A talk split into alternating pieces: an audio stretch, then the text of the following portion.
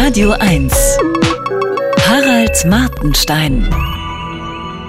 Als ich Geburtstag hatte, fragte eine Freundin, was ich mir wünsche. Ich sagte, schenk mir ein gutes Buch, das ich normalerweise nicht lesen würde. Ich bekam Neapel 44 von Norman Lewis. Ein Buch, in dem ein britischer Nachrichtenoffizier über seine Zeit in Süditalien 1944 schreibt, hätte ich mir vermutlich wirklich nicht gekauft. Zu speziell hätte ich gedacht. Auch wenn auf dem Buchrücken eine Kritik zitiert wird, laut derer dies eines der zehn Bücher über den Zweiten Weltkrieg ist, die bleiben werden, auch wenn Graham Greene seinen Kollegen Lewis einen der besten Autoren des Jahrhunderts nennt. Lewis war auf Reisereportagen und historische Themen spezialisiert. Er hat über die Mafia geschrieben, über die christliche Zwangsbekehrung der Ureinwohner Lateinamerikas, über den Genozid an den indigenen Völkern Brasiliens.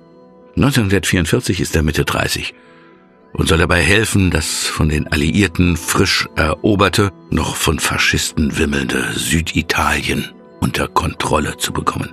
Um den Norden wird noch gekämpft. Er hat den distanzierten Blick eines guten Reporters, malt nicht in Schwarz-Weiß, und wenn er auf einer Seite steht, dann ist es immer die Seite der Menschlichkeit.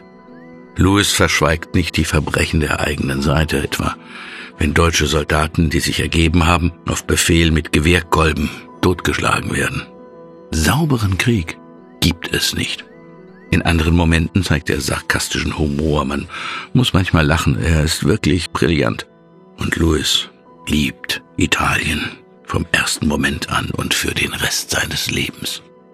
Ein Teil seiner Arbeit als Offizier besteht darin, ein Netz aus Informanten aufzubauen, die bald in Kontaktpersonen umbenannt werden. Das klingt besser. Er leitet eine Meldestelle, wo Faschisten und ihre Helfer angezeigt werden können. Kleine Fische interessieren ihn aber nicht. Ein anderer Teil der Arbeit besteht darin, Angezeigten das Leben zu retten, die von Mitbürgern verleumdet oder wegen Belanglosigkeiten angeschwärzt wurden. Die Denunzianten nennt Lewis oft schäbige und verdrehte Persönlichkeiten, von denen wir abhängen. Eine besondere Sorte. Einige Kontaktpersonen beschuldigen sich, ohne ihr Wissen gegenseitig für die Deutschen gearbeitet zu haben. Manchmal zu Recht, wie sich aus den erbeuteten deutschen Akten ergibt. Ein Anwalt, der den neuen Herren besonders devot seine Dienste anbietet, hat nicht lange zuvor unterwürfige Briefe an Hitler geschrieben. Geld spielt dabei kaum eine Rolle.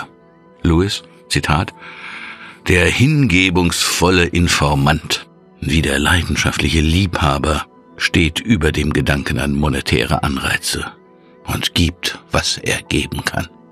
Louis weiß, dass er auf der richtigen Seite steht. Trotzdem verachtet er die Denunzianten. Nicht alle, aber doch etliche. Mir fiel ein, dass ich vor einiger Zeit über die zigtausenden Meldestellen geschrieben hatte, die in deutschen Betrieben ab einer gewissen Größe eingerichtet werden mussten, damit man dort Sexismus, Rassismus und dergleichen anonym anzeigen kann.